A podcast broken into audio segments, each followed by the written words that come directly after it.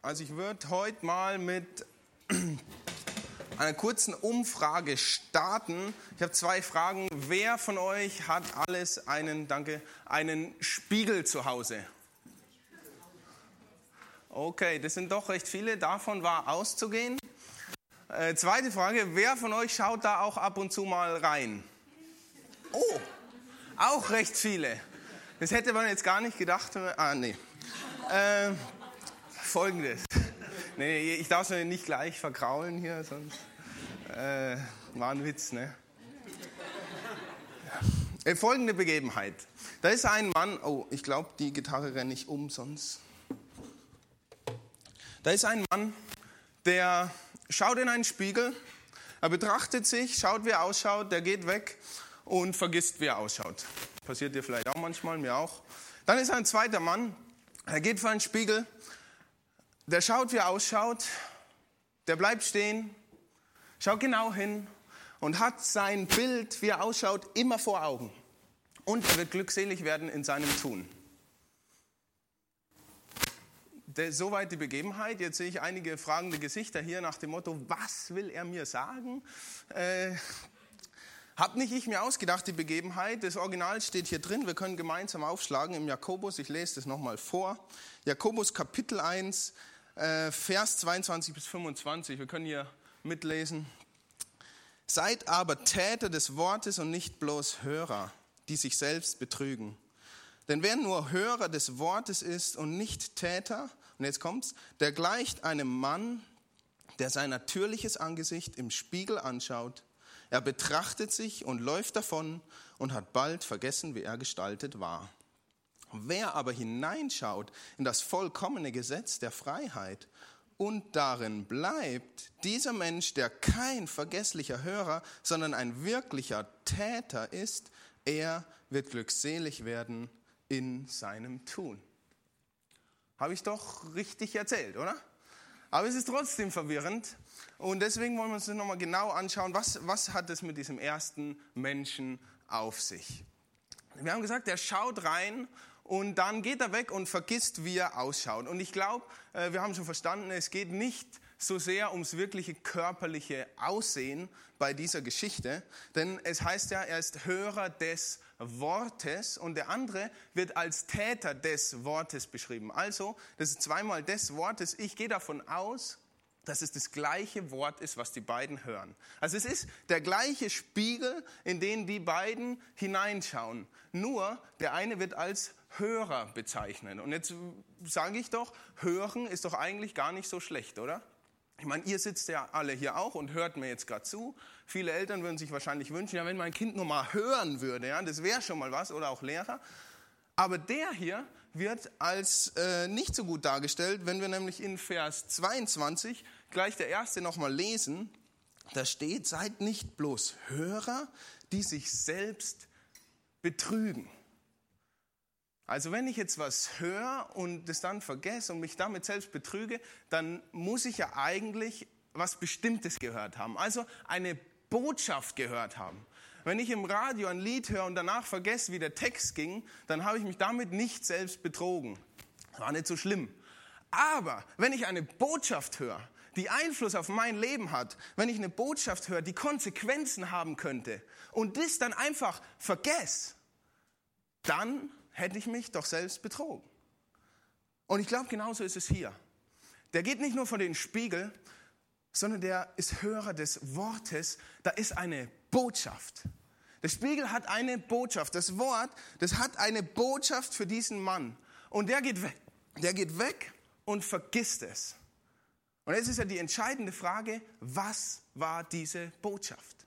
Was war die Botschaft, die ihm gesagt worden ist?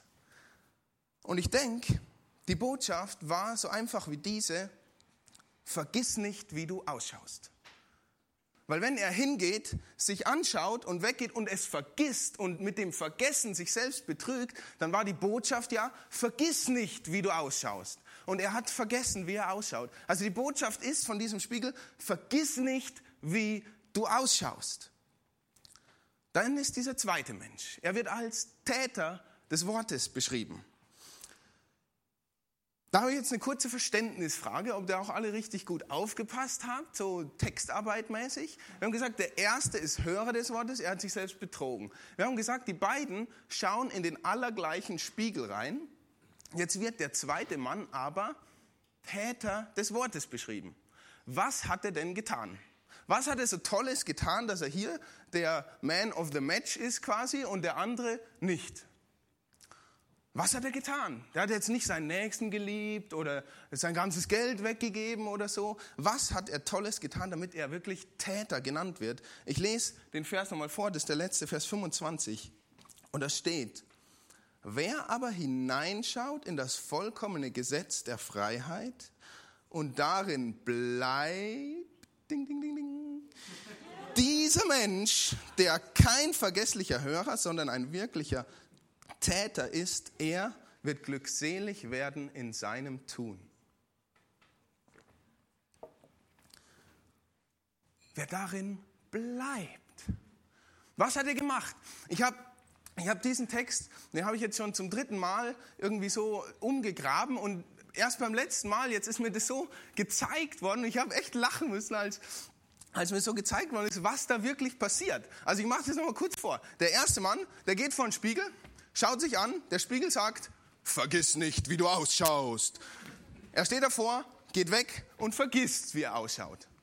Der zweite Mann geht vor den Spiegel, schaut sich an, der Spiegel sagt, vergiss nicht, wie du ausschaust. Und der zweite Mann steht da und denkt sich, oh, wenn ich jetzt gehe, vergesse ich, wie ich ausschaue. Also bleibe ich einfach. Ist genial, oder? Also bleibt er einfach. Der bleibt vorm Spiegel stehen, weil wenn er sich ständig anschaut, dann besteht die Gefahr ja nicht, dass er vergisst, wie er ausschaut. Und damit tut er die Botschaft, die er hört, welche ist, vergiss nicht, wie du ausschaust. Ja? Und er bleibt davor stehen und dadurch ist er Täter des Wortes, weil er nicht vergisst, wie er ausschaut. Der Spiegel sagt ja nicht, wie er das tun soll, aber er bleibt und dadurch Täter des Wortes. Das ist, was den ausmacht. Er hört die Botschaft und tut sie auch. Nicht so wie der erste Mensch. Ich denke, ihr kennt es alle. Wenn, ihr mich jetzt fragt, wenn, wenn ich jetzt gerade auf die Uhr schaue und dann fragt ihr mich, Stefan, wie viel Uhr es ist, dann sage ich, keine Ahnung, ich habe gerade auf die Uhr geschaut. Ja, wahrscheinlich kennen das einige von euch. Genauso sollen wir nicht sein, wenn es um die Botschaft, wenn es um den Glauben geht. Und genau so wäre es aber, wenn man sich hier reinsetzt und der Sonntag keinen Einfluss auf Montag hat. Livestream Church braucht keine Mitgliederzahlen. Wenn wir die ganze Donau Arena füllen würden und da ist keiner, der echte Nachfolge betreibt, der nicht das tut, was wir sagen, was wir glauben, dann ist es doch alles wertlos. Livestream Church braucht da keine Mitgliederzahlen. Lass uns stattdessen unsere Echtheit kritisch hinterfragen mal. Lass uns mal überlegen, wie, wie schaut diese Nachfolge in meinem Leben aus? Und lass uns das hören und tun, was die Botschaft sagt. Und die, so wie dieser zweite Mensch, der hört und der tut. Und jetzt kann man fragen, warum ist das Tun so entscheidend? Und im Jakobusbrief, da geht es sehr viel um Glauben und Tun und wie das Ganze zusammengehört. Und das, ein Fazit daraus, das ist ein paar Verse weiter hinten, im Jakobus 2, Vers 17, da steht dann, so ist es auch mit unserem Glauben.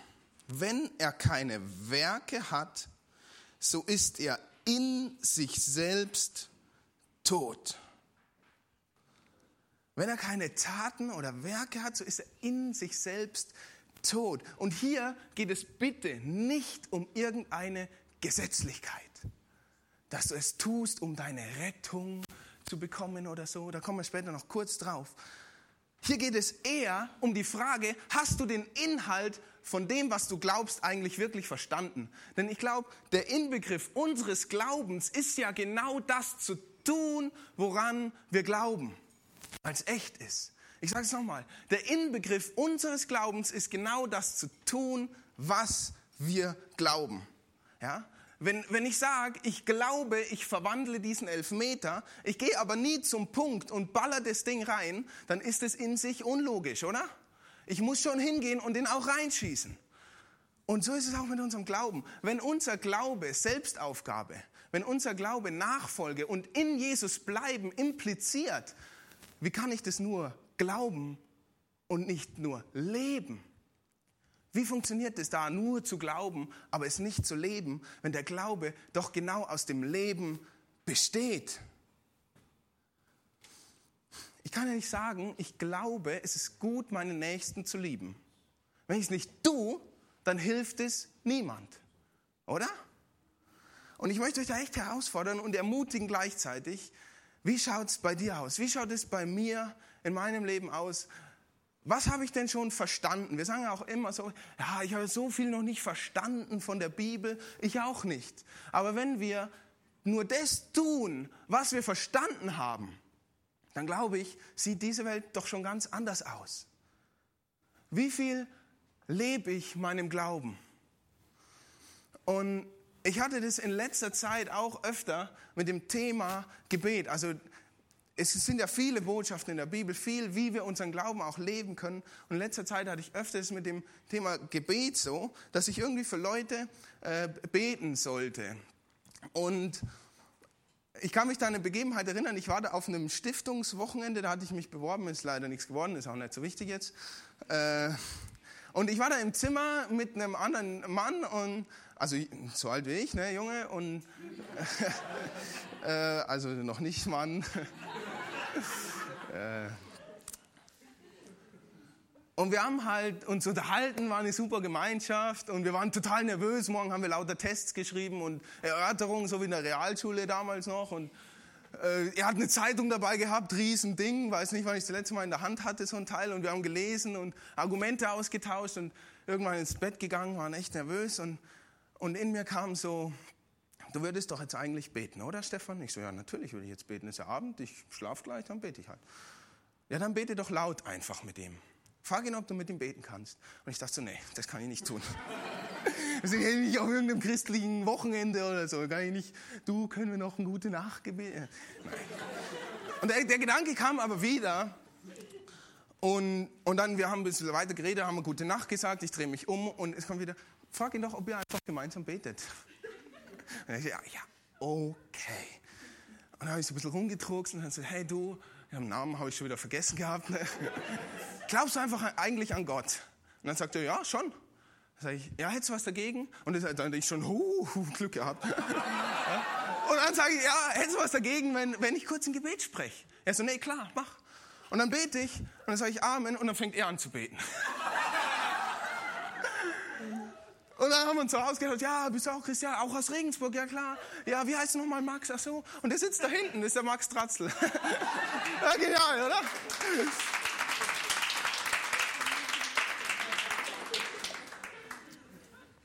Nicht jedes Mal ist es so ausgegangen. Aber das ist diese leise Stimme. Und wir sollen das tun, was uns Gott eben sagt, was diese Botschaft gerade in dem Moment ist. Und das Thema ist noch größer, ja. Da kann man sich dann auch fragen, ja, wie geht es überhaupt und was ist, wenn es nicht so klappt, wie ich gerade erzählt habe, was ich auch erlebt. Aber das Thema wollen wir in zwei Wochen nochmal behandeln. Da wollen wir nochmal genauer anschauen, was heißt diese Botschaft, vergiss nicht, wie du ausschaust und wie kann man das umsetzen, was hat es wirklich mit meinem Leben zu tun. Für uns heute haben wir noch mindestens eine Frage zu klären, nämlich, ich, wahrscheinlich seid ihr auch schon drüber gestolpert, da war die Rede von dem vollkommenen Gesetz der, der Freiheit.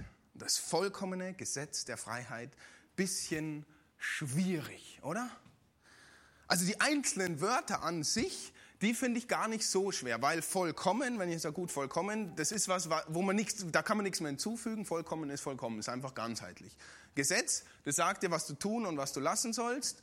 Wenn du es nicht tust, dann gibt es Ärger. Das ist Gesetz. Ne? Bei Freiheit, ja gut, Freiheit, da gibt es da gibt's verschiedene Definitionen. Die einen sagen ja Freiheit, ich kann tun und lassen, was ich will. Das ist dann eher so das Gegenteil vom Gesetz. Die anderen sagen ja Freiheit geht meine Freiheit geht nur so weit, bis ich die andere Freiheit des anderen nicht äh, quasi begrenze. Auch ein interessanter Ansatz. Andere sagen, gut, Freiheit ist das nicht zu tun, was ich tun will. Also es war jetzt schwierig. Freiheit ist das, nicht zu tun, was ich tun will, sagen manche. Das heißt, wenn ich jetzt quasi immer zwei Bier abends trinken will und dann wäre ich eigentlich nur frei davon, wenn ich auch sagen kann, gut, heute oder diese Woche trinke ich nicht zwei Bier. Also ich tue nicht das, was ich will. Wenn ich das wirklich kann, dann bin ich wirklich frei.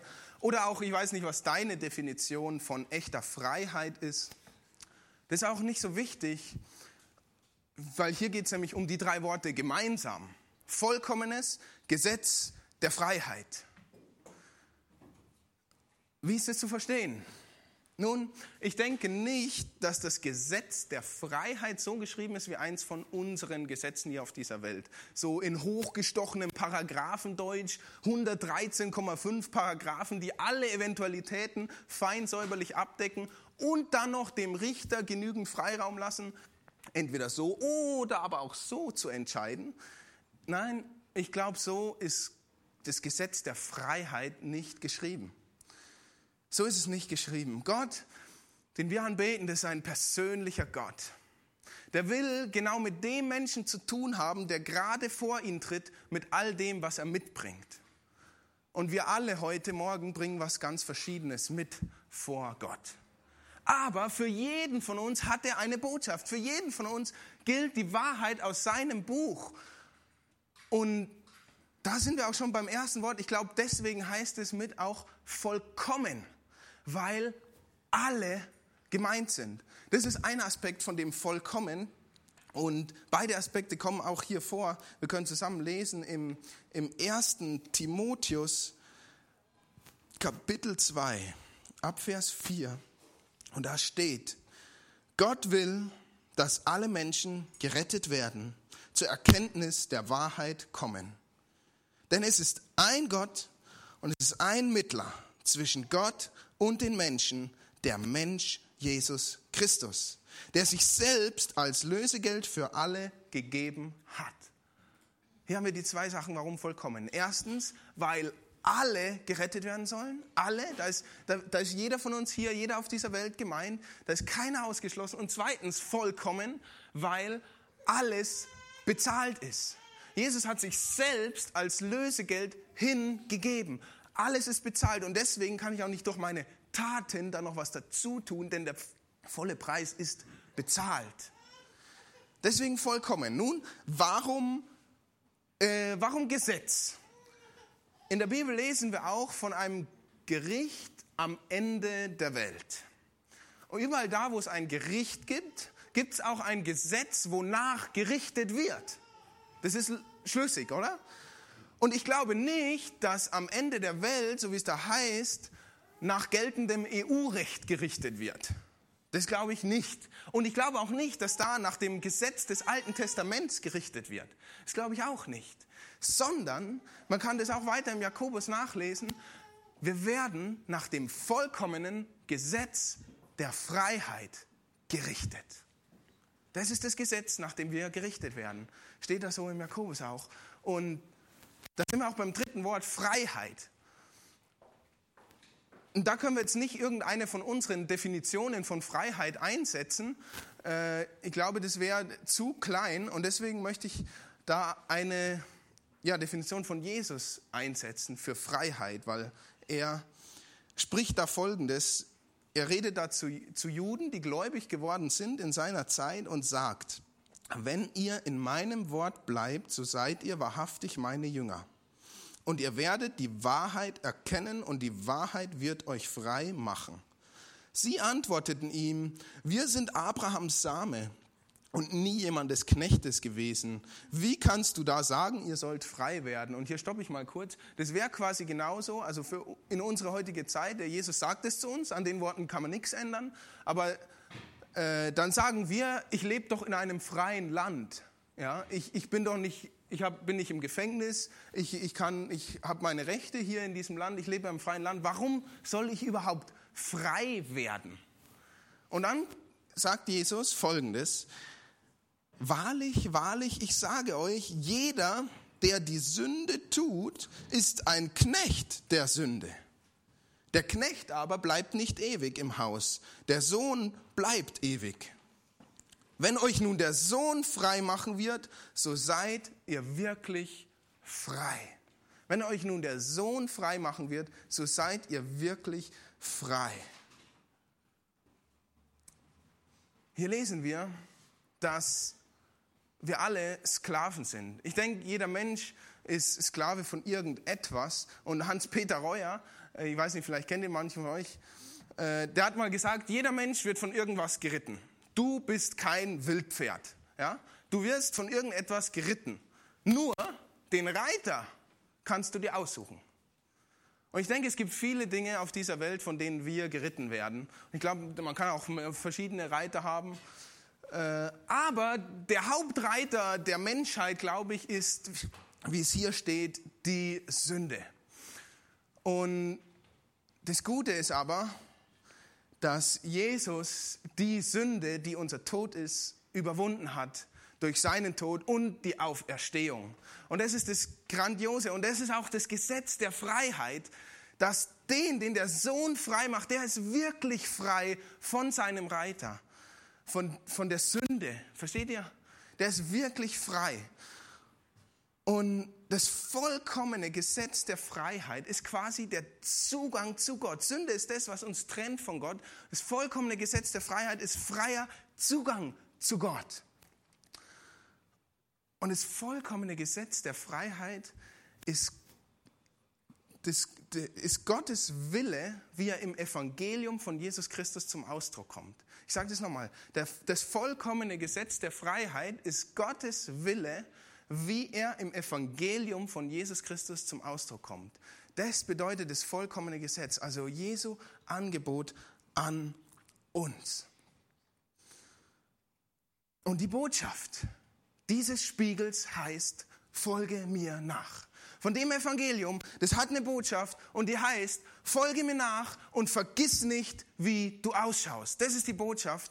Und wie gesagt, das wollen wir in, uns in zwei Wochen dann nochmal näher anschauen, wie, ja, wie, was das bedeutet, wie das aussehen kann in unserem Leben. Aber die Botschaft, die gilt jedem. Ob du Jesus in dein Herzen schon eingeladen hast oder noch nicht. Diese Botschaft, folge mir nach und vergiss nicht, wie du ausschaust, die gilt jedem Menschen.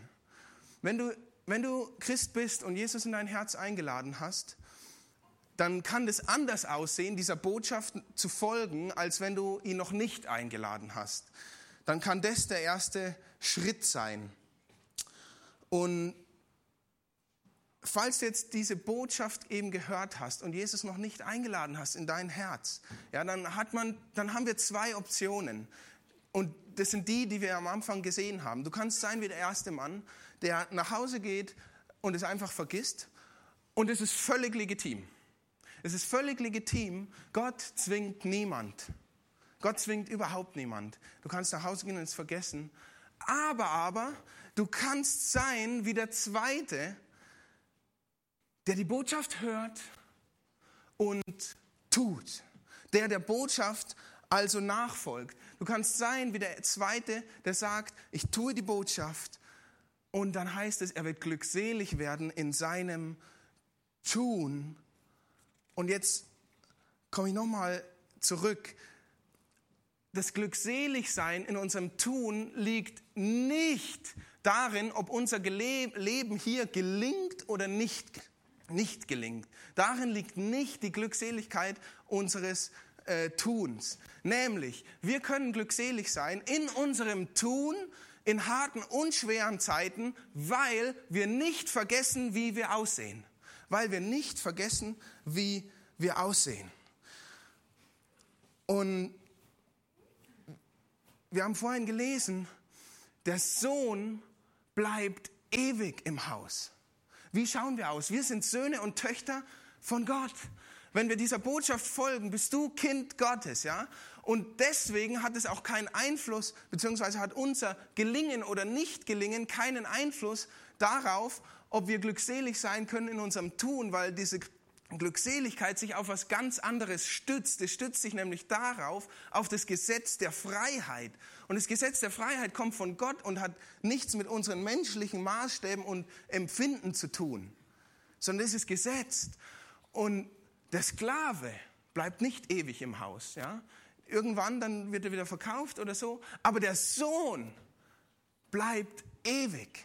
Das heißt, wenn ich die Botschaft tue, wenn ich nachfolge, wenn ich Kind Gottes werde, bleibe ich ewig im Haus und darauf stützt sich eben die Glückseligkeit unseres Tun, weil wir wissen dürfen, ich bin Kind Gottes, egal was gerade um mich herum passiert. Und da passieren nicht so schöne Dinge. Der Sohn bleibt ewig. Darauf beruht es Glückseligkeit in unserem Tun. Wenn wir das wissen, dann dürfen wir jederzeit eine Hoffnung haben, ob die Zeit um uns herum jetzt gerade hart ist oder auch nicht. Und wenn du jetzt weißt, ich will dieser Botschaft folgen, wenn du jetzt weißt, ich will Kind Gottes werden, wenn du, wenn du das weißt jetzt, dann kannst du es auch heute tun. Dann kannst du es heute tun, indem du es Jesus einfach sagst. Ich habe ein Gebet mitgebracht. Das ist eine Möglichkeit, wie man das formulieren kann, diese Nachfolge zu starten.